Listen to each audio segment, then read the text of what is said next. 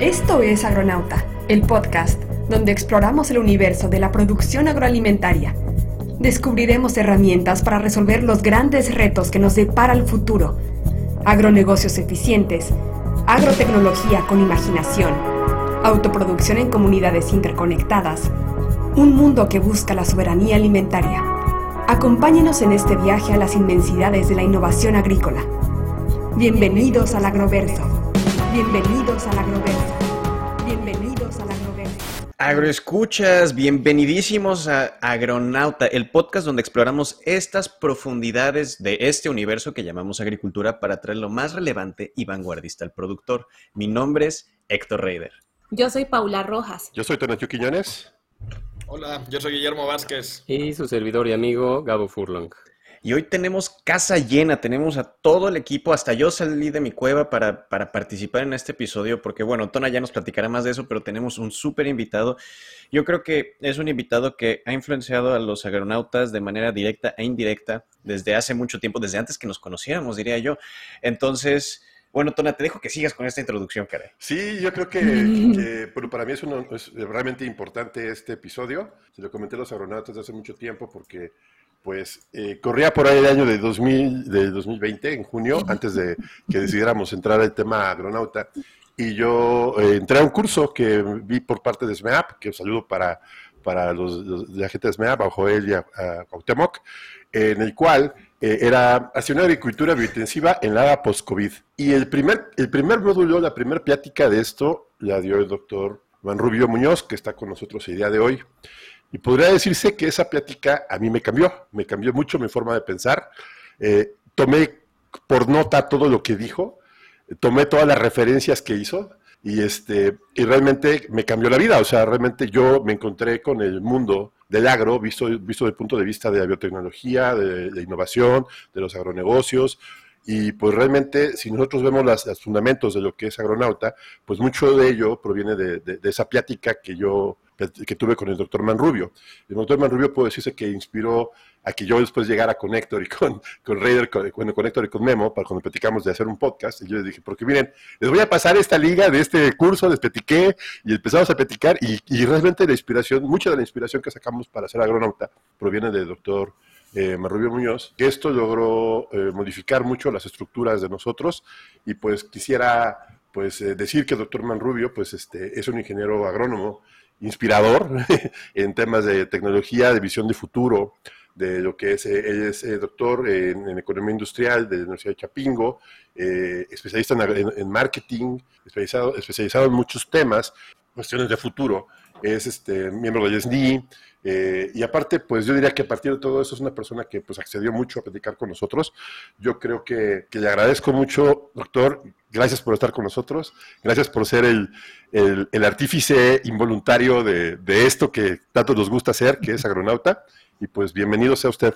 No, pues gracias, yo le decía hecho a Gustavo que de aquí en adelante voy a tener más cuidado en lo que digo para no tener este efectos colaterales, ¿no? Sí, sí, Doc, realmente es el culpable. Sí, caray. Así que cada vez que hacemos, sacamos un mal episodio o algo por el estilo, ya sabemos a quién echar la culpa, ¿eh, Doc? Órale, pues asumo la responsabilidad por no medir las consecuencias. No, pues qué bueno, los felicito, creo. Sí, y bueno, y que lo que quis, quisimos este, inventar en este, eh, intentar en este episodio lo que yo propongo, propusimos, fue imaginemos el futuro en el agro en un presente incierto. De, creo que usted es bastante conocedor de lo que estamos viendo. Ajá. Pues adelante, eh, agronautas, aprovechemos. ¿Y es que al ataque? Sí, sí. al ataque. Eh, ¿Cómo estamos después de la pandemia, doctor, en temas agrícolas? ¿Cómo ve usted que ha, se ha cambiado este, este, este país, este mundo en tema de la pandemia? Yo sé que es un tema muy extenso, pero y usted tiene ya algo muy, muy establecido con, con lo que hemos platicado. Pues mira, realmente, pues decían, esta pandemia realmente pues no ha terminado todavía, ¿no? O sea, todavía están, estamos recibiendo los coletazos y también no sabemos todavía. Yo todavía no me atreví a decir que, que ya estamos después de la pandemia, pero lo cierto es que ya ha mainado un poquito, ya no estamos en la situación que estábamos el año pasado y el antepasado, pero este, creo que esta pandemia, para bien y para mal, nos ha traído una serie de, de aspectos importantes que creo que sí van a marcar un antes y un después, ¿no? Ustedes saben que económicamente hablando, pues ha sido uno de los peores desastres, digamos, a los que hemos enfrentado como humanidad. Este, nada comparable incluso con la crisis del 29. Este, realmente la pandemia vino este, a poner en jaque al grueso de las economías, ¿no? O sea, más del 80% de las economías de este, de este mundo, pues entraron en recesión. Este, tuvimos una situación de, pues esa recesión misma, este, si bien es cierto que en términos este, de vidas, o sea, quizás fue lo que más, lo que más nos preocupó, pero ustedes acuérdense que, pues digamos, la, la, la, lo que le llamamos la gripe española, pues este, afectó al 2% de la población global cuando ocurrió en el 18-19, ¿no? La peste española, la peste negra, perdón, afectó al 30% de la población. Y este, y este bicho pues solamente afectó al 0.06% de la población en términos de pérdidas de vidas humanas, ¿no? Obviamente fue pues, relativamente poco a las vidas humanas que, que perdimos, pero en términos económicos fue algo desastroso, fue algo impactante. Se ha estimado que los, los, costos económicos de esta pandemia se han estimado que representan cerca del 10% del, del PIB mundial, ¿no? Este es una estimación que se ha hecho por ahí. Y pues la cantidad de empleos que se perdieron, sobre todo en países asiáticos, ¿no? Este, que están muy conectados en la economía global, fue también bastante. Y hoy en día, esta pandemia, haciendo sinergia con, este, con el caso del conflicto Rusia-Ucrania, pues ha provocado un problema de inflación que no hemos, durante muchos años no habíamos visto. Y esto es a lo mejor lo que está poniendo más en jaque, ¿no? Porque esta inflación Acuérdense que pues, estamos hablando de un incremento de precios promedio global de cerca del 8%, pero los alimentos en particular, los insumos y los alimentos se elevaron de manera considerable, los insumos más del 100%, los alimentos más del 50%, y esto sobre todo consideremos que, este, digamos, estoy diciendo, la pandemia tuvo más bien los coletazos que trae posteriormente en sinergia con otros fenómenos, pues son los que estamos viendo con el tema de incremento en los precios. Ustedes saben, el hecho de que incrementen los precios de los alimentos más del 50%, pues esto le pega sobre todo a grupos de población, este, digamos, al, al, decil más pobre de la población que destina más del 50% de sus ingresos a alimentos. Entonces, pues estos son los primeros que empiezan a sufrir, ¿no? Entonces, yo diría que lo que nos fue posteriormente a la pandemia fue básicamente, bueno, es que es pandemia mezclado con cambio climático, mezclado con conflicto Rusia-Ucrania, mezclado con otro tipo de fenómenos, pues nos trajo todo esto, ¿no? Pero esto si lo vemos en términos negativos, pero si vemos también lo positivo, vamos a hablar lo positivo, pues también esto nos ha traído algo. Eso, de hecho, Miren, el hecho de que estemos en este momento ahorita dialogando con ustedes, pues es un efecto de la pandemia también. Este, o sea, y seguramente el podcast este no hubiera salido si no hubiera habido una pandemia.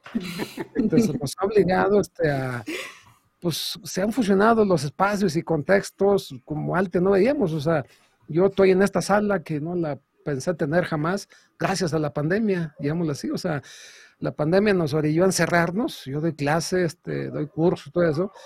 Y cuando vino la pandemia, pues dije, yo no me quiero ver así sentado en una silla, en un, en una pequeña ventanita, hablándole a los chavos y todo eso. Me fui y traje un pizarrón, de hecho, bueno, aquí no está por atrás, no está, este es un pizarrón blanco donde me pongo a trabajar con los chavos, con cámara y todo.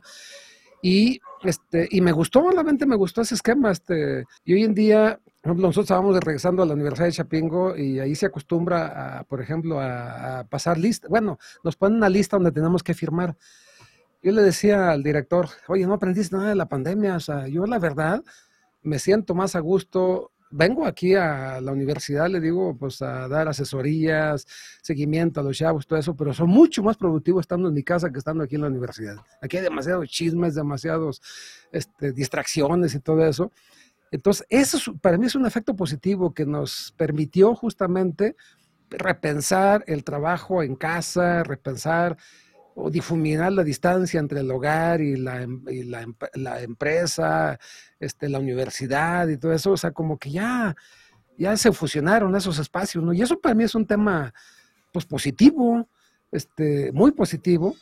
Hubo cambio en hábitos higiénicos, aumentó la conciencia sobre el cuidado, yo creo que el medio ambiente, sobre el tema de la alimentación, este, pues nos dimos cuenta también de la importancia de que pues hay muchos temas que no se resuelven de forma individual, sino solamente con acción colectiva. Creo que veníamos de una situación de donde la ciencia, el conocimiento estaba muy denigrado, este, sobre todo por el expresidente de Estados Unidos, ¿no? Y creo que eh, pues la velocidad con la que tuvimos una vacuna viene justamente a dar cuenta de la importancia del conocimiento científico y generar una vacuna en tiempo récord. O sea, la vacuna última que habíamos generado duró cinco años en generarse, ¿no? Este, y esta duró pues, menos de un año que nace una vacuna y estamos aquí, ¿no?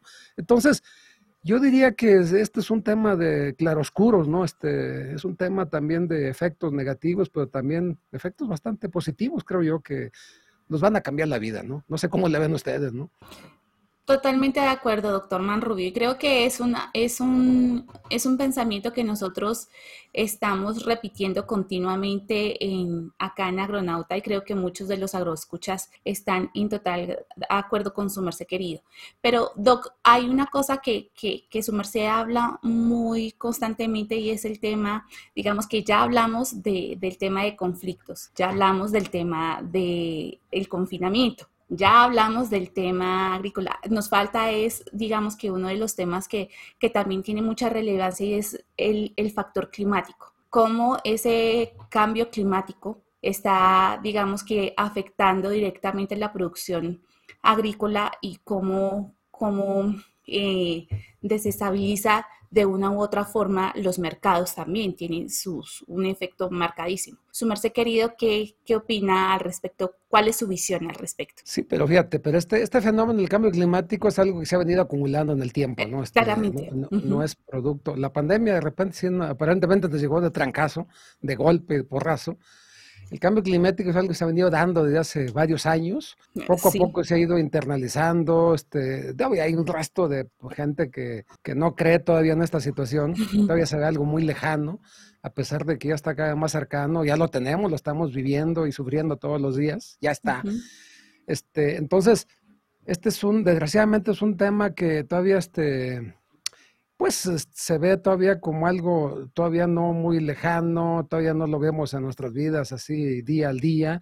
Este, aunque a pesar vemos fenómenos en todo el mundo, que por aquí, por allá sequías, lluvias torrenciales, islas de calor o olas de calor, todo eso, todavía se ve muy lejano. Pero pues yo, digamos, hay que creerle, yo sí creo en el panel de científicos del Intergubernamental de Cambio Climático, que ya nos han establecido claramente, dice, miran, este, ustedes tienen que cuidarse, no llegar a, a ese umbral que le llamamos de seguridad del 1.5 uh -huh. grados centígrados a finales de siglo, pero pues ya estamos en 1.1, o sea, ya estamos en 1. ahorita, en 1. ya estamos, ¿no?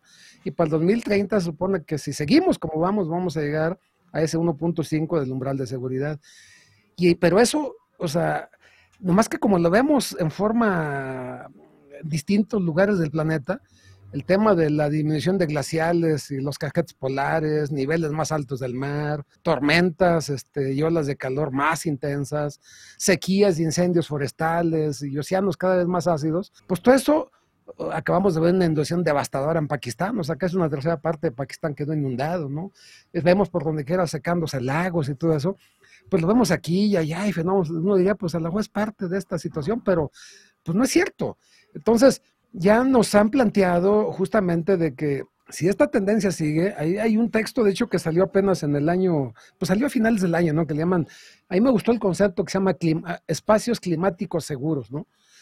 Y ellos nos dicen, hacen un escenario de que seguimos con ese escenario de emisiones de gases de efecto invernadero, de cambio climático, por lo menos una tercera parte de la producción agrícola y una tercera parte de la producción ganadera va a quedar fuera de esos espacios climáticos. O sea, y eso ya lo vi, nosotros ya lo vimos, nosotros ya lo vemos muy seguido, de cómo ciertas plantas, ciertos animales que fueron generados para prosperar en condiciones de esos espacios climáticos seguros, ya no aguantan, ya no resisten ciertas condiciones de la temperatura, de la humedad, de la sequía y todo eso.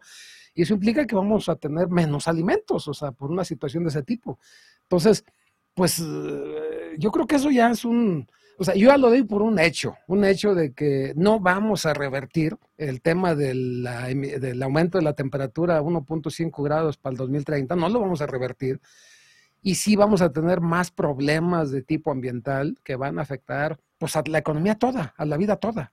no lo vamos a revertir. Eso no significa que vamos a entrar a una situación así catastrófica en alimentos, porque vienen otras alternativas, ¿no? Entonces yo, yo no creo que vamos a detener esa situación. O sea, ahí sí soy muy, este, muy pesimista. O sea, no creo que vamos a poder detener, este, eh, llegar a este límite del umbral de seguridad de 1.5 grados. Entonces, esto que estamos viendo ahorita, por todo quiera en todas partes del mundo, lo vamos a seguir viendo cada vez más frecuente, ¿no? Lo vamos a seguir viendo. Y yo no creo que vamos a reaccionar a tiempo y vamos a tener impactos bastante complicados, ¿no? Eh, o no sé ustedes si lo sí, perciban así. No, totalmente. Este, de hecho, no sé si leímos el mismo, el mismo artículo o no, pero decía que realmente los sitios donde, estos sitios donde no se va a poder producir comida tampoco van a ser lo suficientemente seguros como para que viva la gente. Entonces, que realmente vamos a terminar viviendo nos vamos a ir yendo más hacia los polos, que probablemente sitios como Groenlandia, Islandia, Canadá, Alaska, van a ser sitios donde vamos a poder eh, potencialmente vivir, Nueva Zelanda, pues la mayoría de, los territorios este, donde podemos vivir están en el hemisferio norte, ¿no? Pero va a ser unas franjas muy pequeñas. Suena bastante desalentador, la verdad es que sí, y yo creo que la pandemia, ya estamos viendo esto, antes de irme a la pandemia, yo creo que ya estamos viendo estos, estos, estos eh, afectaciones en, los, en, la vida agrícola. Acá en California, el Valle de California, que es, digamos, es la... Eh, sí, está muy mal la, cosa, este, la, es la zona eh, productora de California, es produce el 25% de la comida de Estados Unidos. Ahorita, en promedio, las temperaturas diarias están por arriba de los 40 grados y no hay agua. Y hay incendios todo el tiempo. Y eso, eso no es el clima habitual, obviamente. Entonces ya estamos viendo los efectos del cambio climático diarios. En Ensenada hubo un mes completo sin agua, en Monterrey andan con lo mismo. Varios sitios simplemente ya no podemos. Y si ahora le subamos todas las interrupciones logísticas que vimos en la pandemia, nos dimos cuenta que tampoco el sistema global como lo tenemos enlazado es lo suficientemente fuerte para sobrevivir. Entonces mi pregunta va eh, con esto. ¿Cómo podemos reimaginar nuestra producción para adaptarnos? No solo en la logística con la que la transportamos, dado que estos transportes intercontinentales son muy débiles, sino cómo podemos adaptarnos a este clima cambiante que por definición es caótico. Mira, de hecho, este, yo no sé ustedes, ¿qué formación tienen ustedes? Este, Paula, ¿tú qué formación tienes, Paula? Yo soy microbióloga industrial, Doc. Microbióloga industrial. ¿Y tú, Gabriel? Yo soy economista, doctor. Economista. ¿Y tú, este, Tonatiu? Yo soy ingeniero biotecnólogo. ¿Y Héctor? Eh, yo soy científico ambiental. Ajá. ¿Y Memo? Yo soy ingeniero agrónomo. Entonces, el agrónomo. Bueno, de alguna manera están directa relacionados con el tema de la producción este, agroalimentaria, digamos, de alguna manera, ¿no? Entonces, fíjense, yo, yo desde la perspectiva, cuando esto lo dialogamos desde la Universidad de Chapingo, es una escuela de agronomía, o sea, estamos cumpliendo ya 160 años, algo así. Este, es una escuela de agronomía bastante antigua y bueno, la única carrera que sale de la Universidad de Chapingo es ingeniero agrónomo, especialista en 15, 16 especialidades diferentes, ¿no? Y cuando hablamos de este tema de los alimentos, este, y dialogamos entre ingenieros agrónomos, pues pensamos que los únicos responsables este, de producir alimentos van a ser los agrónomos, los zootecnistas, los biotecnólogos, los microbiólogos, la gente que está ligada al tema de los alimentos convencionalmente, ¿no? De repente yo le digo que es como el, el, cuento aquel de Sísifo, ¿no? Este, aquel que fue condenado a subir este, una y otra vez a la montaña con una piedra encima y luego se le caía y volvía. O el Pípila, nuestro personaje de la historia mexicana, que se puso una losa en la espalda para defender a los insurgentes o a los este, de la época de la guerra de independencia, este, pues para evitar que, que fueran derrotados, ¿no? O sea, pero yo les, yo les digo siempre, miren, esto que, esto que dice este Héctor y esto que estamos viendo de que realmente la producción agropecuaria cada vez está teniendo más tensiones y más dificultades para adaptarse a esos espacios climáticos a los que estaba acostumbrada, este, no lo estamos viendo nomás nosotros. O sea, eh, a mí me gusta el planteamiento que ha hecho la ONU de los sistemas alimentarios, porque sí hay que abrir la perspectiva de hablar de varios sistemas, en plural, varios sistemas. Y esos sistemas alimentarios están siendo liderados este, y rompidos por una serie de actores que antes no veíamos, no estábamos acostumbrados a verlos. Este, todo este tema de los este, startups, este, los, digamos, las food tech, este, las fintech, este, los, este, todo este tipo de empresas, de emprendedores, son personas que vienen de otros sectores de la, de la, de la agricultura, la agronomía, la veterinaria, la biotecnología, etcétera, etcétera, y que están haciendo planteamientos. Entonces ya han tomado en sus manos este desafío y dicen, Claramente tenemos que vamos a ser casi 10 mil millones de habitantes, hay que producir más alimentos y hay que producirlos este, tratando, tratando en la medida de lo posible de no rebasar ese 1.5 grados. Si lo vemos desde la perspectiva de la agricultura como la conocemos, no nos dan, los números no dan, o sea, eso no es posible.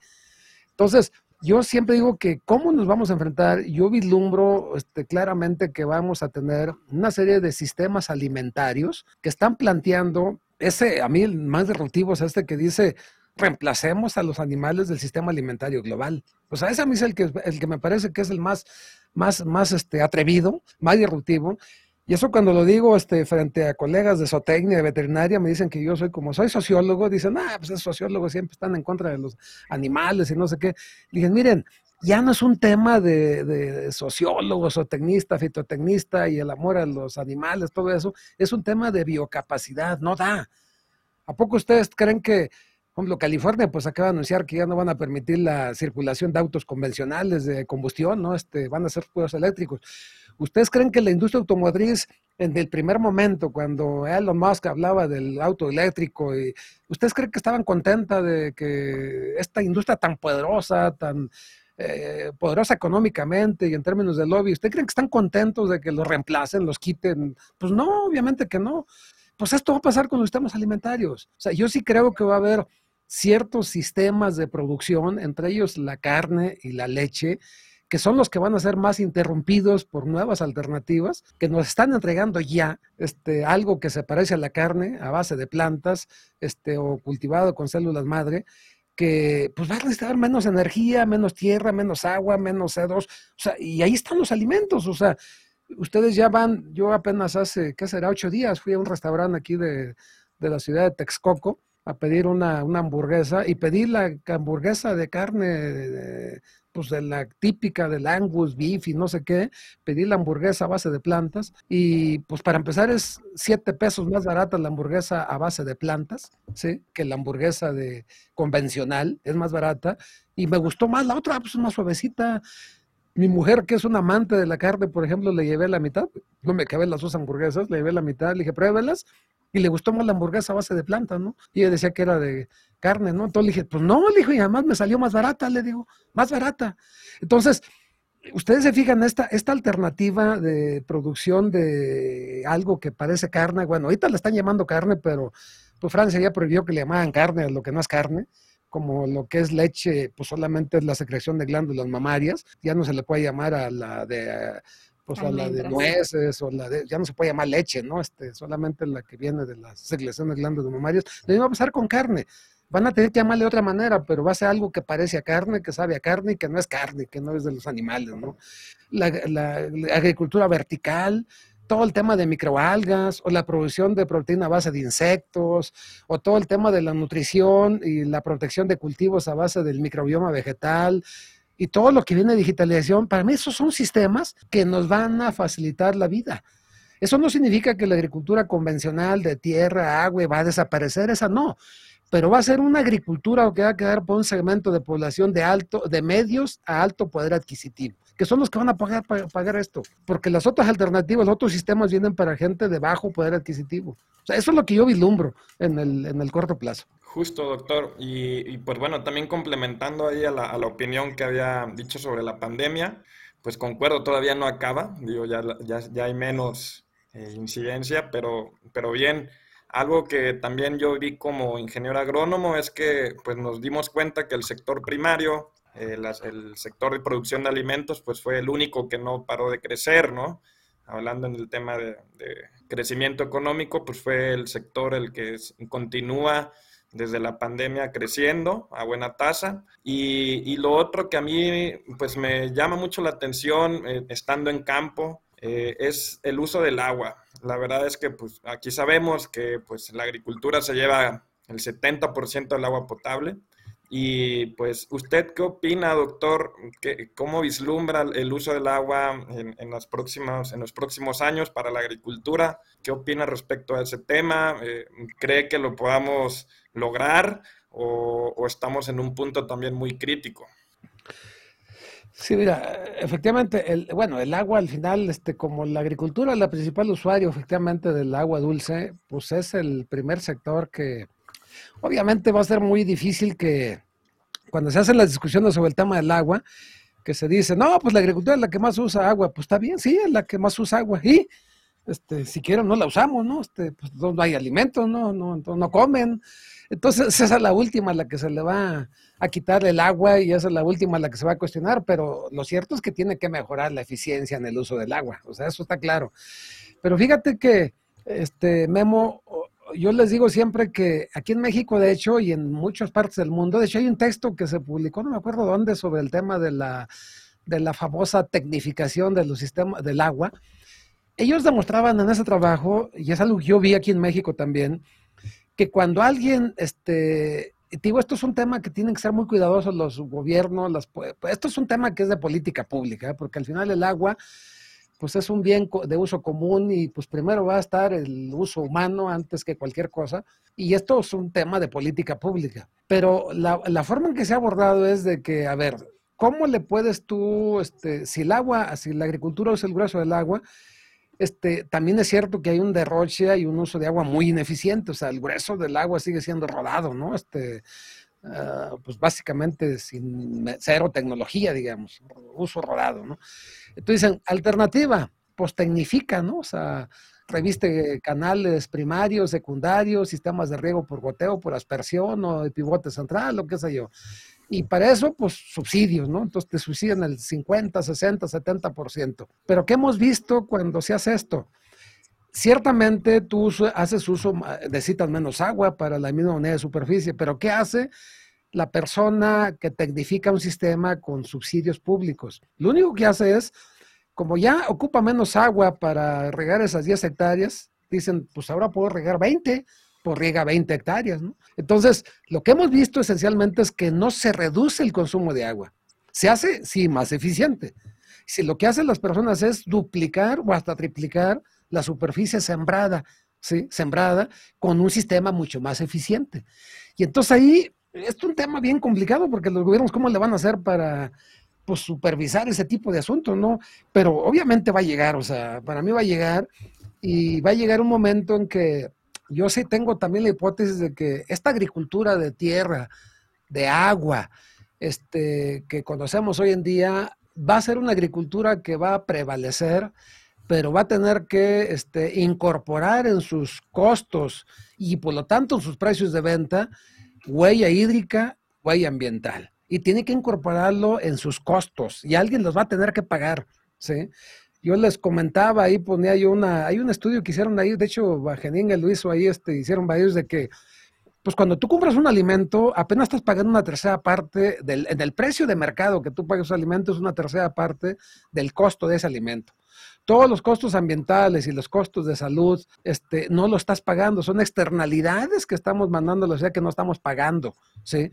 Pues vas a tener que pagarlos, vas a tener que incorporarlos. Si no se incorporan los precios a esto, yo no veo cómo puede haber incentivos para poder mejorar el tema del uso del agua, bajar la huella ambiental, mejorar la, pues digamos, el uso de los insumos, de agroquímicos para reducir los efectos ambientales, digo, a la salud, o sea, no veo cómo, entonces tienen que incorporar. O sea, yo sí creo en el tema de los precios este, que alinean todo, este, o muchas cosas, y sí veo que en un futuro no muy lejano vamos a tener un sistema que va a tener que reflejar todas estas huellas que estamos diciendo para poder, este, pues, este, digamos, este, que el consumidor retribuya los costos de producción de sus alimentos, ¿no? Justo eh, nos queda bien la transición del, uso del agua y el libre mercado o el sistema de precios para regular la distribución al papel de la innovación que tiene Latinoamérica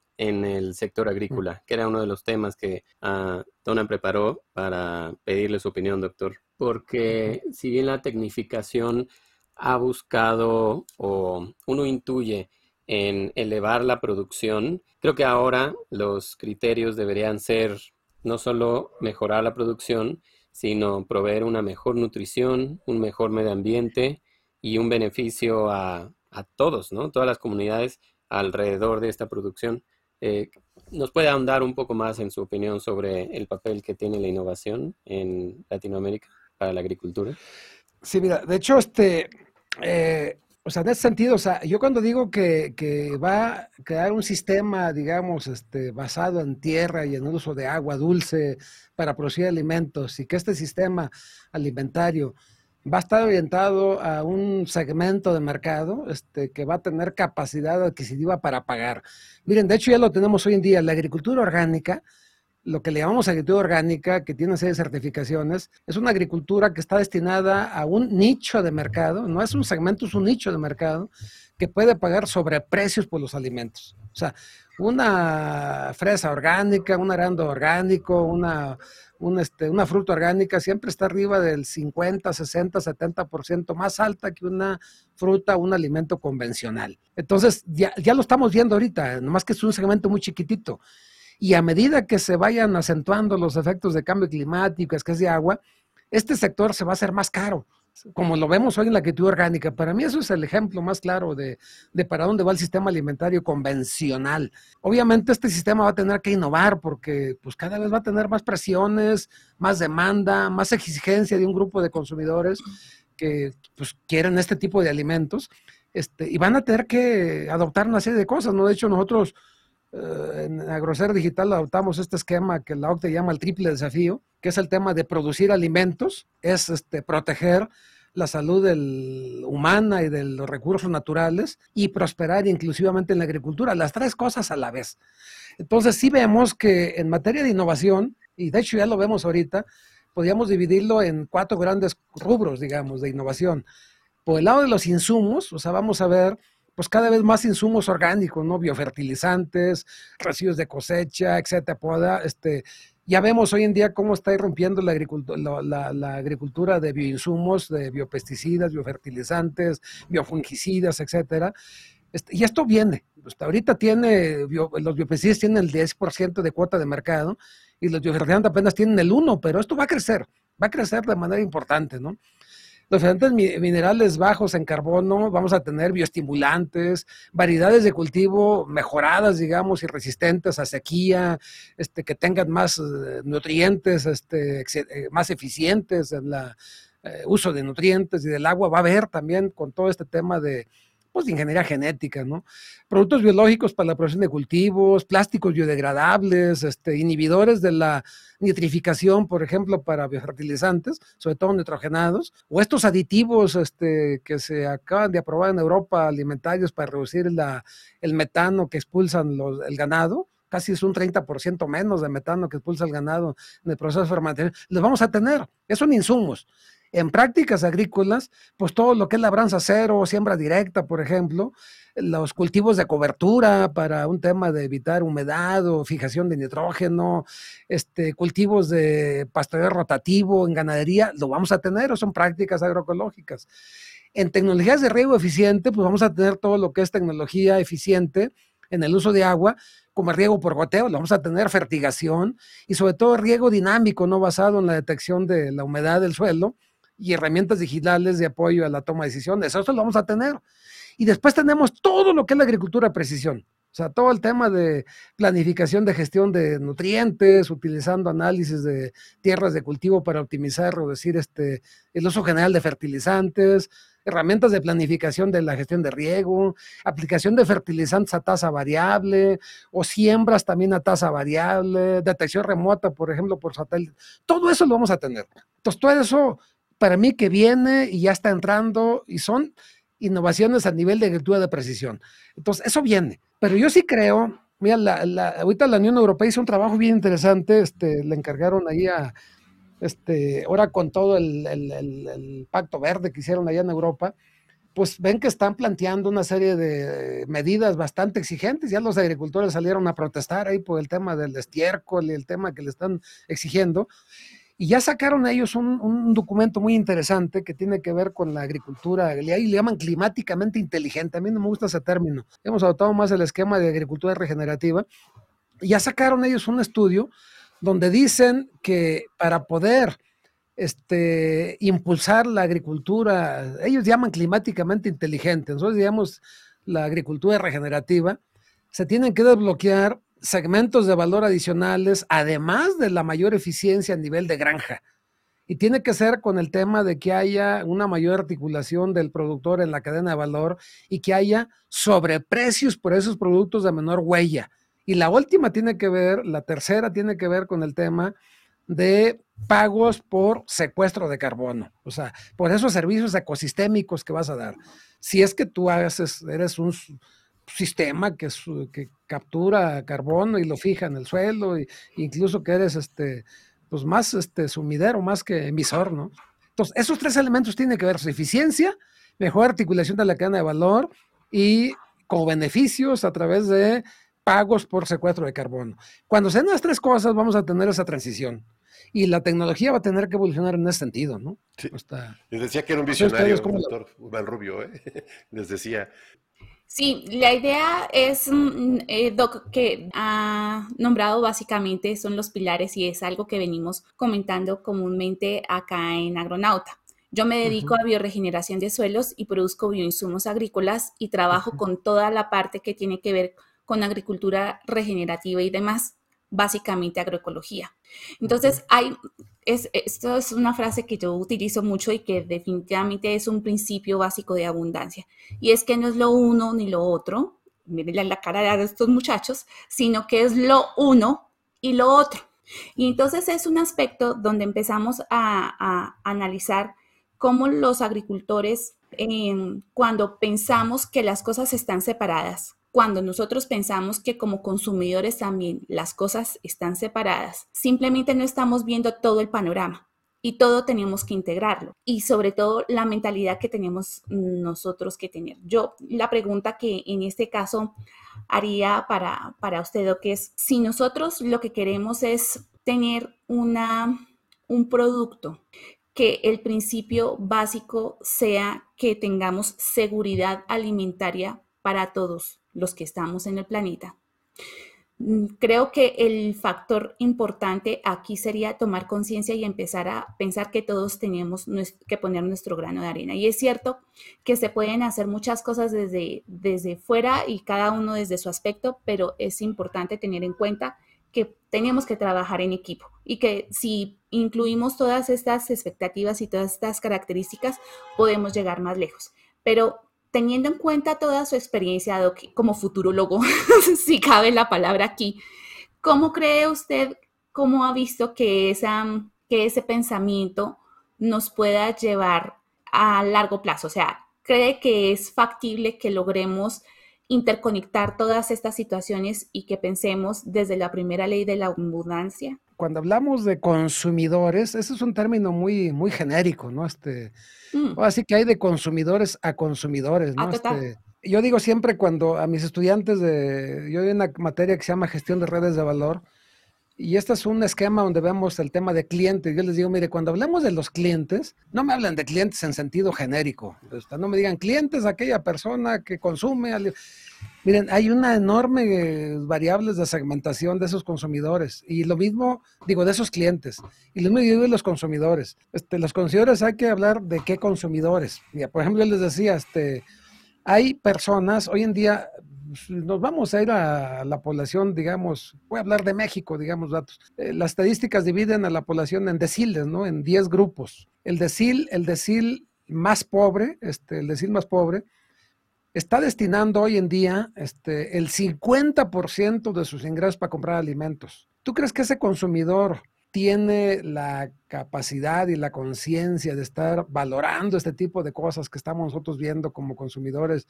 Quizás que ah, estamos en el decil 10, donde destinamos el 25% de nuestros ingresos a los alimentos. O sea, los criterios son muy diferentes. Los criterios son muy distintos de un consumidor que prácticamente destina la mitad de su ingreso a comprar alimentos a uno hablando de nuestros países, ¿no? Por ejemplo, en Estados Unidos, el decil más rico destina apenas el 5.6% de su ingreso a la compra de alimentos. 5.6. O sea, le queda el otro 95% para pues, pensar en otras cosas, este, pues estar allá en California, a lo mejor, este, por ejemplo, este, viendo a gusto allá, este, no, o sea, pero al, decir que le decida el 50%, le queda la mitad apenas del ingreso para salud, para vivienda, para educación, para recreación, para una serie de cosas. No va a estar pensando en, como un consumidor que destina apenas el 5.6%, ¿no? Entonces, yo sí veo, siempre es útil ponerlos en los extremos. Yo veo un escenario en donde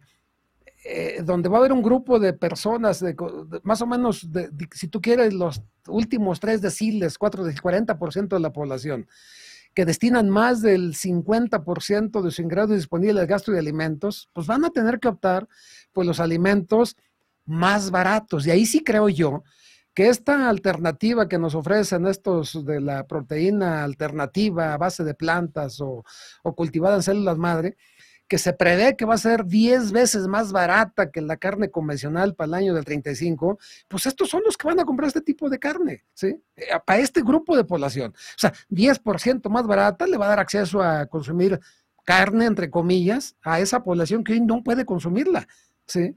No puede consumirla porque no le alcanza.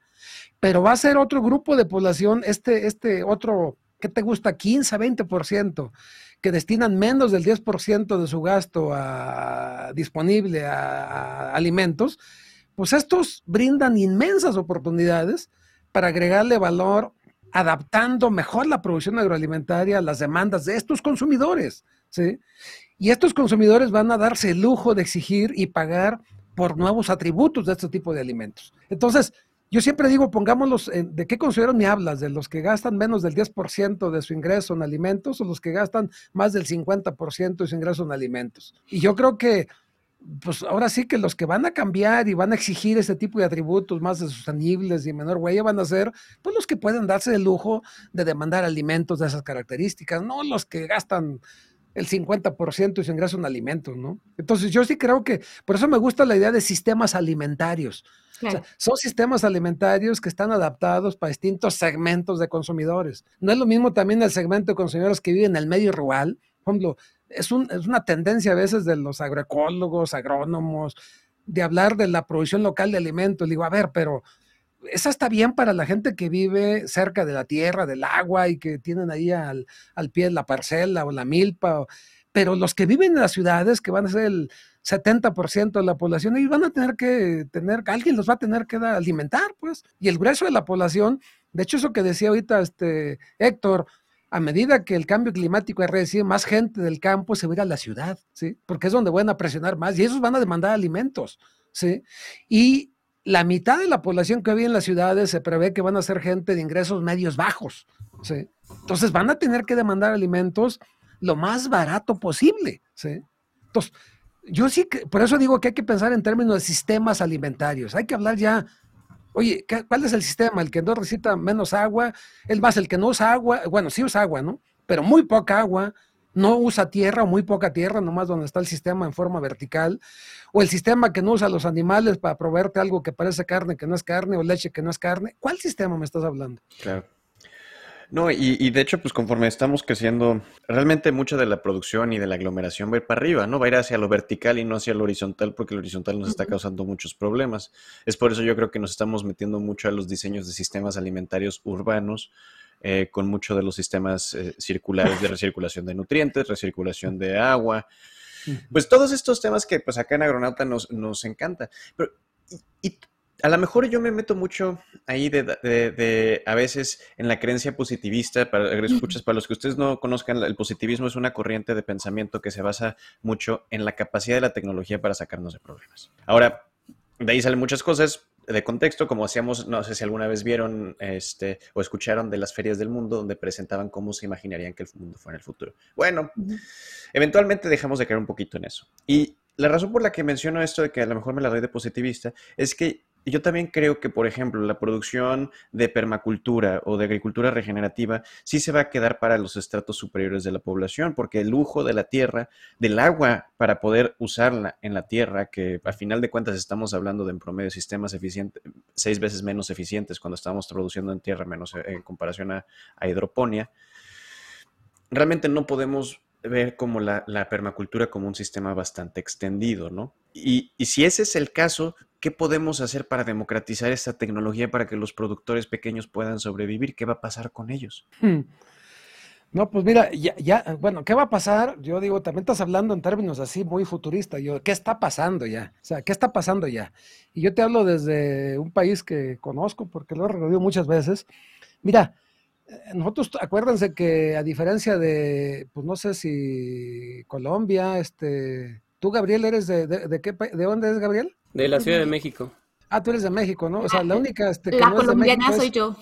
Es Paula, tú eres la única este, colombiana. Bueno, mira, pero lo que es Argentina, Brasil, creo que también Colombia, Paraguay, Uruguay, bueno, los países del Cono Sur, pues no tuvieron lo que tuvimos aquí en México, que fue una reforma agraria. Nosotros aquí tuvimos este, una reforma agraria que repartió la tierra, el 60% de la tierra que estaba en grandes estancias, como le llaman en Argentina, o tambos en lechería, se repartieron, se repartieron en pedazos de 10 hectáreas hacia, hacia abajo, ¿no? Este, entonces tuvimos una reforma agraria que repartió la tierra, fragmentó esas grandes explotaciones que existen en los países de ustedes, por ejemplo. En México no, no, lo teníamos cuando se hizo la reforma agraria. Entonces, se hizo un reparto, pero pues eso quedó siempre inconcluso este, y muchas de las instituciones que se crearon para soportar un esquema de pequeña agricultura así de esa escala, pues desaparecieron. Nosotros teníamos una estructura de crédito bastante fuerte con los bancos estatales, este, teníamos un esquema de seguro también en, banco, en, manos del Estado, todo un esquema que compraba las cosechas del agricultor que se llamaba Conasupo, ahora se llama Segalmex, volvió, teníamos un esquema para café que se llamaba Inmecafé, teníamos un esquema de semillas que se llamaba Pronace, un esquema de producción de fertilizantes que también que era que se llamaba Fertimex. Teníamos toda una estructura que apoyaba a ese productor, lo hacía viable. Y teníamos una economía que no estaba abierta. No teníamos un TLC con Estados Unidos y Canadá. Pues todo eso se acabó. Y el, y el pequeño agricultor no le fue posible sobrevivir. O sea, ese pequeño agricultor que tenemos en la cabeza todavía muchos de esos agricultores, nomás que en la estadística no lo refleja, pero yo mis cálculos son que en México más del 70% de la tierra que fue repartida en la reforma agraria a giratarios hoy en día están en manos de unos cuantos agricultores que la tienen con ellos bajo un esquema de renta, a parcería o compra velada. Entonces ya en los hechos, la agricultura de grano sobre todo y mucha de, de frutales y hortalizas es viable por esas economías de escala o esa compactación de tierra que se ha hecho, Guadalajara no está junta, pero ya que se has juntado grandes extensiones de tierra vía renta, parcería o compra de tierra velada. Entonces, muchos pequeños agricultores ya están fuera, o sea, ya se salieron, ya no están ahí. Nomás los tenemos a veces en la imaginación por ahí, ¿no? Otros sí están, pero esos pequeños agricultores, pues no viven de la agricultura. Ha hecho cantidad de estudios que nos han generado ya aquí en este país, donde dicen que en menos del 15% o 20% de los ingresos de un pequeño agricultor vienen de la agricultura. El otro 80% viene de otras actividades que no son agricultura. Ya no viven de la agricultura. Y entonces, yo el problema es que la política pública quiere mantenerlos como agricultores cuando ellos pues ya no son o son de tiempo parcial y pues en todo caso ya están envejeciendo, ya están yendo. Entonces, yo más bien creo que tenemos que pensar en un esquema de cómo vamos a dar la entrada a las nuevas generaciones a la agricultura. O sea, yo no estoy pensando en el pequeño agricultor, estoy pensando en, en, el, en la nueva generación que va a venir a hacer uso de esa tierra, ¿sí? Como lo están haciendo, por ejemplo, en Europa, por ejemplo, con el tema de darle entrada a nuevos agricultores. Yo pienso que en nuestros países tenemos que pensar en las nuevas generaciones, esas que vienen ya pues con la nueva tecnología, porque fíjense, yo no concibo cómo todo esto que hemos hablado de agricultura digital lo va a adoptar un pequeño agricultor. O sea, no le da, pues, no le da. Para empezar, no lo entiende, pues, o sea, si nosotros, yo tengo 50, yo tengo 55 años, ¿sí? Y yo tengo la edad, soy de los jóvenes agricultores, si ustedes quieren. El agricultor es un promedio de edad de 60, 65 años. Y ustedes bien saben, yo no sé, Tonatiu, cuántos años tenga, yo es el que veo más viejo ahí, no sé, ¿Cuántos tienes, Tonacho? 47 para ser exactos. Bien vividos. No, está chavo, tú todavía. bueno, yo creo que Gabriel también está joven también, pero yo soy el viejo, entonces aquí yo tengo 57 años, 58 años. Y si no hubiera sido por mi hijo, que aquí lo tengo en un lado, abraste para acá este, este, este que está aquí, miren. Pero eso está vigilándome. Si no hubiera sido por este pelado, yo no me meto a las tecnologías digitales, pues. O sea, es imposible, no me da. O sea, nosotros somos seres analógicos, no seres digitales. Y el agricultor es un ser analógico, no le da el manejo de la tecnología. O sea, no lo va a entender, no lo logra comprender, no le da. Sí, creo Ustedes que... vean a sus papás. ¿sí? Creo que ahorita es un tema Sí, bien interesante porque nosotros como agronauta, eh, eh, nuestros bases es, ya hemos platicado muchas veces, es sustentabilidad, eh, pero originados de la agricultura y la tecnología. Y el grueso de la gente que nos escucha son agricultores de entre 25 y 35 años. Esto quiere decir que hablamos a una nueva generación de agricultores que, bueno, por ejemplo, si, si nos ponemos a pensar, ¿no? Yo- al menos nosotros somos un poquito más, este, más agresivos con ese tema, sí cuesta trabajo hablar de los agricultores de, que, que- que, pues, son anteriores, digo, y además cuando les hablas de la tecnología, de los nuevos sensores, de, IoT, del Big Data, de ya no hablamos de inteligencia artificial, la irrupción que va a tener en el agro y todo esto, pues va a ser muy grande. Yo creo que hay que empezar. Porque nosotros, bueno, lo, vimos en los episodios que hemos grabado y para eso, eso nos dedicamos en este podcast, a hablar de tecnología y agricultura. Este, y vimos casos, por ejemplo, el uso de, lo que está logrando la inteligencia artificial y lo que va a lograr. Sí siento que es muy, muy, muy, muy, peligroso el no hacerlo. Y, y además que la gente que lo está tomando, los agricultores que están tomando esa tecnología y todo esto, lo están tomando como una ventaja técnica muy fuerte. Y ese es a mí yo pienso que es el principal riesgo que está viendo ahorita, que los agricultores eh, eh, nuevos ya ven esas herramientas y van a rebasar diferentemente. Lo hemos visto con Gabo, con toda la gente que hemos hablado de temas de agricultura, lo que vimos con Bruna, lo que vimos con- inclusive con Juan, el tema de, de manejo de, inte- de inteligencia artificial. Entonces, cre- creo que sí es complicado. Sí es difícil pensar que un agricultor de 65 años debe entender lo que es un algoritmo de crecimiento, un modelo de crecimiento de los que maneja Héctor, pero sí va a ser este, va a ser muy fuerte, pero para eso estamos nosotros y bueno, y todavía tenemos ese, ese ímpetu y usted tuvo la culpa, pero sí, porque empezamos por este camino, pero sí creo que eh, eh, a mí sí me cabe mucho la erupción. Por ejemplo, a mí me llama mucho la atención que muchas veces platico con compañeros de este tipo y les digo, nos dicen a nosotros, ¿sabes qué? Es que lo que viene son los drones. No, ¿qué te pasa? O sea, los drones ya pasaron. Ahorita viene la, la inteligencia artificial y los modelos y se quedan, ¿inteligencia? O sea, no soy hablar del metaverso, no. Y no soy hablar de, de, de las criptomonedas del agro, no, pues tampoco. Entonces, ya estamos siendo rezagados los que se supone que estaban adelantados, ¿no? Pues, y, yo- y creo que esa es la opinión, Doc. ¿Cómo ve? Pues sí, pero te- el, el tema es también, este, mira, que una cosa es también, este, todas las posibilidades y otra cosa son las realidades, pero mira, en Estados Unidos mismo, o sea, la, la, la, la, la industria menos digitalizada es la agricultura, no solamente en, es en todo el mundo, ¿eh? en todo el mundo. Sí, claro. Hay de hecho un índice que genera McKinsey para Estados Unidos y ahí habla del el enorme rezago que tiene la agricultura en términos de digitalización. Entonces esto es, una, esto es un problema mundial. Entonces yo más bien veo que eh, la agricultura digital, así como, la, como, ustedes la conciben y la vemos, va a empezar a ser aplicada pues, en- en, pues, en islas, digamos, de agricultura pues bastante concentrada, este, y sobre todo que haya chavos ahí que mantengan, que contiendan la tecnología, ¿no? Entonces, va a quedar un sector muy amplio al margen de este, digo, tampoco no es este, estrictamente necesario, ¿no? Este, manejar todas esas tecnologías tampoco es de vida o muerte, ¿no?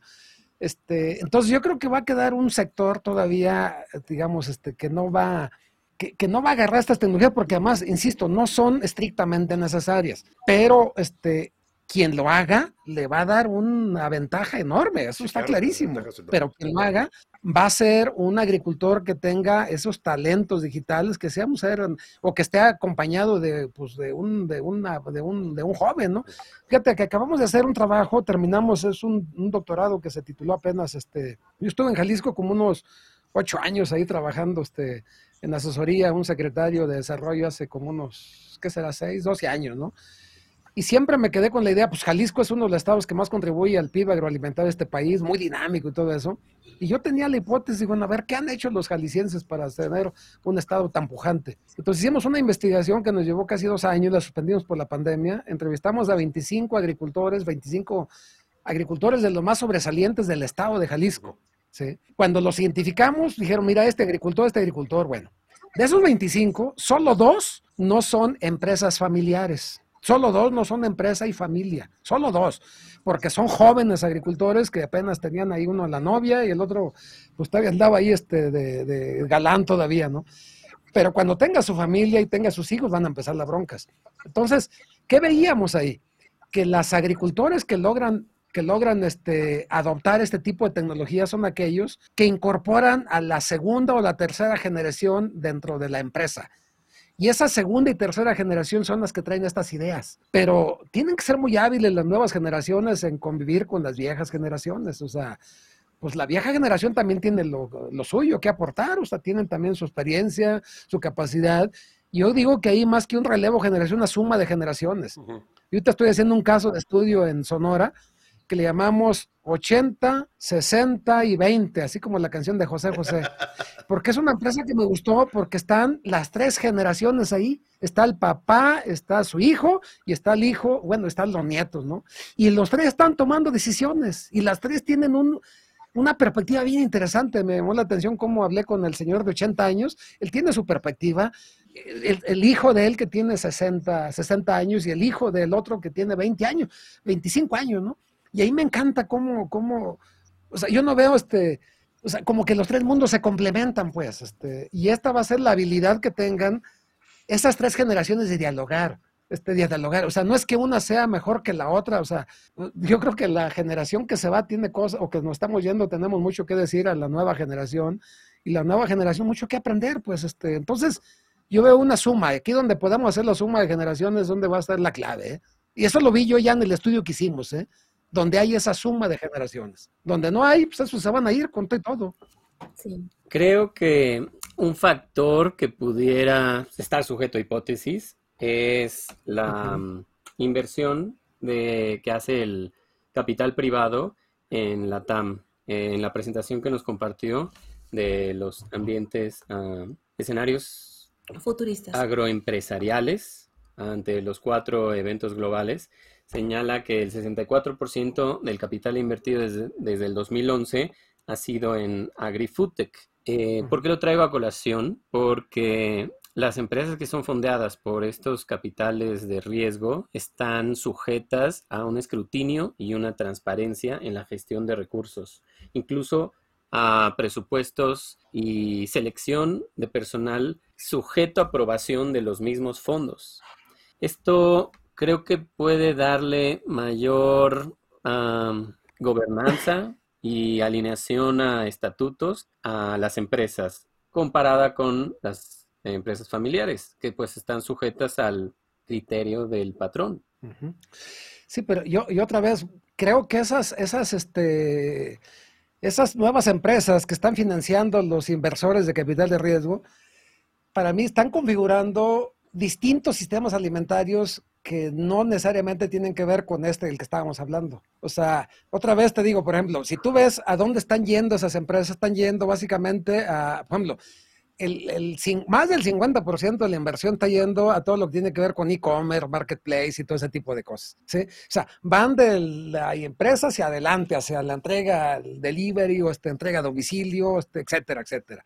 O marketplace, por ejemplo. Después sigue el tema de, pues, no me acuerdo la segunda que estaba, pero a lo que voy es que no necesariamente, este, o sea, yo creo que estamos hablando de, mira, tienen, para, para acordarme ahí, o sea, es básicamente e-commerce. Después tiene lo que es carne alternativa, es la segunda opción de inversión, ¿sí? La tercera es el tema de entregas también, el tema de automatización, el tema de microbioma, etcétera, etcétera. Yo creo que muchas de esas industrias o de esos inversionistas van a industrias que van a configurar otro sistema. Otro, muchos de esos a lo mejor van a confluir con, con, esta agricultura de la que estamos hablando, la agricultura familiar, porque lo que tú no puedes, mira, la tierra es muy cara y va a ser cada vez más cara. Entonces, la, la tierra y el agua, así que los factores de producción, bueno, tierra y agua, va a seguir en manos de un grupo de agricultores, de familias de agricultores, que para que además no necesitas comprárselas, o sea, tú puedes hacer un esquema de renta, parcería, lo que sea, para tenerla ahí, va a seguir ahí. O sea, yo creo que eso, esos son los que justamente van a practicar un sistema de producción más basado en tierra, en agua, si tú quieres más convencional, pero con unas nuevas tecnologías. Pero a la par ellos van a tener otros sistemas que van a estar surgiendo que son pues yo diría que sustitutos y complementarios en alguna cosa con este tipo de sistemas, ¿no? Y están cada vez más metiéndose, te digo que sí están entrando los hijos a estas empresas familiares, este, y ellos son los que están metiendo todo este tema de gobierno corporativo en este tipo de empresas familiares, o sea, sí se está dando, muy lentamente si tú quieres. Entonces, yo sí creo, tú, este, Gabriel, que eso que me dices, este, no necesariamente se va a dar una fusión así como pues, no sé, perfecta de estos nuevos este, empresas o eh, fintech o, este, o foodtech o agritech, algo así, con la agricultura convencional. O sea, como que son, generaciones y mundos un poco diferentes. Estos van a ser otro sistema, van a andar en otro, en otra lógica, pues, hasta, y van a cruzarse en algún punto, pero no van a ser, no van a ser lo mismo, pues. Para mí es otro sistema, o otros sistemas. No sé tú cómo lo veas, pues, este.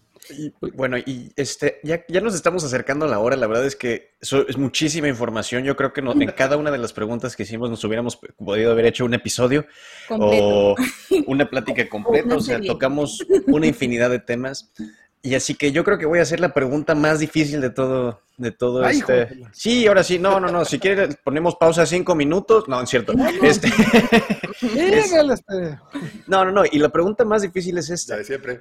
Si pudiéramos resumir todo lo que estuvimos platicando en esta hora, en tres oraciones para que los agroescuchas ¿Qué idea le gustaría que se llevaran de todo esto que estuvimos platicando sobre el futuro de la agricultura, futuro que ya no es tan futuro de la agricultura? Pues mira, yo creo que lo más interesante sería que abramos la perspectiva, abramos la mente y que demos la entrada a nuevas posibilidades, o sea, que no sigamos imaginando una agricultura convencional de tierra y agua y este, o sea, ese es, o sea, y que para poder consumir leche o carne necesitamos sacrificar un animal y que para poder este fertilizar una planta necesitamos este un insumo de síntesis química o necesitamos un pesticida, o sea, yo digo que hay que abrir la mente, que hay que abrir las posibilidades y que tenemos más de una opción, más de un camino, más de un futuro. Y que esos futuros para el sistema alimentario van a estar en función del tipo de consumidor, sobre todo dónde vive, medio urbano, medio rural, este, medio urbano muy urbanizado, medio urbano. Este, para un consumidor que también depende del poder adquisitivo que tenga para poder adquirir alimentos, este, entonces, yo diría más bien eso, que abramos las posibilidades de que tenemos varios, varios escenarios, varias posibilidades, que hablemos ya no en términos de agricultura y ganadería, sino en términos de sistemas alimentarios, en plural, y que cada sistema está orientado, este, tiene una base de recursos diferente, actores diferentes, que se van a juntar con los demás sistemas en algún punto, pero que tienen bases de recursos diferentes, mercados diferentes, propuestas de valor diferentes y que van a tener cabida. Y eso es lo que va a ser posible que tengamos un futuro, yo creo que más o menos, este, pues por lo menos, no sé cómo llamarle, este, mm, posible, ¿no? Este, si no, no lo veo de otra manera, pues, yo no veo de otra manera. Claro, un futuro, no, no hay que agregarle un adjetivo, un futuro. Pues yo creo que esto que nos dejó el doctor Marrubio, yo sabía que iba a ser así, un montón de ideas muy fuertes, muy visionarias y, la verdad agradezco bastante, doctor, que haya tomado esta oportunidad de darnos eh, una visión de un poco de lo que usted maneja. Eh, me gusta, me quedo como esa vez que lo oí la primera vez muy tranquilo porque sé que hay mucho que hacer y pues que tenemos una oportunidad para ayudar y para poder aportar y pues yo aquí tengo estos expertos que, que es parte de nuestro equipo y pues muchísimas gracias doctor. Sí, creo que Sería bueno invitar al doctor a que nos comparta esta iniciativa de búsqueda de agroempresarios e innovadores eh, que tiene como fecha el 17 de septiembre, ¿no? ¿Nos puede platicar un poco, Doc? Sí, mira, este, eh, yo como resultado de mi trabajo de docente, de investigador, consultor, este, he configurado un, este, un programa de formación que se llama Estrategia Agroempresarial y Modelos de Negocio. Y básicamente este programa que iniciamos el 17, el 17 de septiembre, Este, este es, un, es un programa en línea este, que está orientado a personas que traigan ideas, que traigan una idea de ser parte de este futuro o de estos futuros que estábamos diciendo. Y la idea es aportarles herramientas, metodologías, teorías de cambio, para que la gente vaya poniendo en blanco y negro esas ideas. Es un programa que está hecho con puros casos, son casos de estudio. Los, yo les mando el caso, las notas metodológicas y técnicas, eh, lo leen en su casa, este, las notas y el caso, pase una guía, y después los convocamos a una sesión donde hacemos equipos de trabajo de cinco o seis personas, y después hacemos una sesión plenaria de discusión este, entre todos, yo en el pizarrón, eh, interactuando con ellos, ¿no? Y ahí lo dejamos, básicamente, pues cada quien va a ir pescando cosas diferentes, ¿no? Y la idea es que después vayan aplicando esto que vemos aquí en cada uno de esos módulos, esas sesiones, a su tema de interés que tengan ellos. Entonces yo aspiro a que la gente repiense su estrategia y su modelo de negocios en esa perspectiva que decíamos. Así, ver un futuro más, más, varios futuros, diría yo, varios escenarios posibles y que la gente pues se acomode donde, donde cree que puede hacer mejor, ¿no?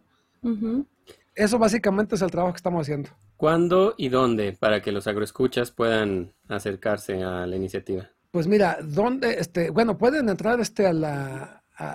es que en Facebook estamos haciendo, pero en la página de Agrocer Digital, este, tenemos una página que se llama Agrocer Digital, este, o en Facebook, ahí le pueden buscar en Facebook Agrocer Digital y ahí vienen toda la información, este, que nos manden un correo, también ahí este, a, a Grocer Digital, este, y ahí se les pueden dar los detalles, pero ahorita nomás nos buscas ahí este, en Facebook este, o en redes a Grocer Digital y ahí lo vas a encontrar, ¿no? Este, la promoción y todo eso, ¿no?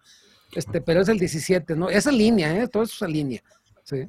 Y estamos ya en otro momento, a lo mejor ustedes, este, hay chance de platicarles una iniciativa. Nosotros estamos iniciando ahorita un trabajo que me va a llevar estos dos años, donde estamos ahorita entrevistando a 120 empresas agropecuarias de México, así de lo mejorcito estamos viendo, porque vamos a armar un plan de formación desde la empresa, fíjate, desde la empresa.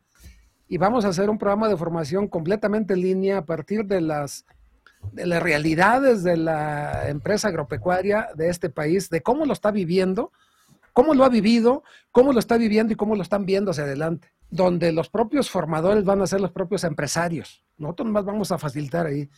Y vamos a formar como unos 500 chavos cada año, ¿no? Estamos pensando 500, a partir del año 2022, vamos a arrancar con 500 chavos cada año, que se formen ya con esta perspectiva. Este, porque si nosotros esperamos a que desde la universidad nos pongamos al corriente con las nuevas tendencias, ahí nos hayan. ¿eh? nosotros vamos a partir de, la realidad de las empresas para traerlos al aula y ellos van a ser los propios formadores. Nomás vamos a definir el contenido. ¿sí? Ok. Pues Doc, muchísimas gracias. De verdad es muy buena información. Pondremos la, toda la, información de, de los proyectos que Agrocer tiene y eh, aquí en, los datos en, nuestro podcast y en nuestras redes sociales para quienes estén interesados en nuestros agroescuchas, pues puedan comunicarse y enterarse un poco más de, la información. De verdad, Doc, muchísimas gracias. Eh, ha sido todo un placer poder hablar con su merced querido y de repente que, aportamos eh, desde, desde Agronauta pues tratamos de aportar todas las herramientas que, que, teníamos a mano, lo que vemos, lo que pensamos que tiene importancia y que pueden usar los, los productores agrícolas y de sistemas pecuarios también para que tengamos una, mm, unas producciones más eficientes, sostenibles y responsables. Así que bueno, ese, ese es, digamos que, que eh, Memo, todos estamos súper agradecidos. Mm, a veces la conexión no juega sucio. Así que estamos muy, muy agradecidos de verdad para, por, su tiempo, por compartir con, con, los agroescuchas y con nosotros la información y sus, sus pensamientos y sus ideas. Así que muchísimas gracias. Y para los agroescuchas, que bueno, si les ha gustado eh, este episodio, que nos regalen cinco estrellas en Spotify o en la plataforma en la que nos escuchen, que la idea es poder aportar valor cada vez a más gente que estamos en redes sociales y que eh, nos pueden encontrar y comunicarse, hacer preguntas. Ustedes saben que estamos disponibles aquí para poder comunicarnos y todo. Así que muchísimas gracias, agronautas. Muchísimas gracias, agroescuchas. Doctor Manrubio, de verdad es un placer y un honor contar con su apoyo. Muchas gracias. No se olviden seguir nuestras redes sociales, en nuestra página web es ProI, nuestra, eh, estamos en Instagram como Agronauta MX, eh, estamos en LinkedIn, y pues si quieren dejarnos un mensaje, entren a la página web ahí para dejarnos un mensaje y con gusto los leemos. Doctor Merrubio, muchas gracias, muchas gracias a todos. Gracias Héctor, gracias Gabo, adiós. Bye. Adiós. Hasta la próxima. Chao, escuchas.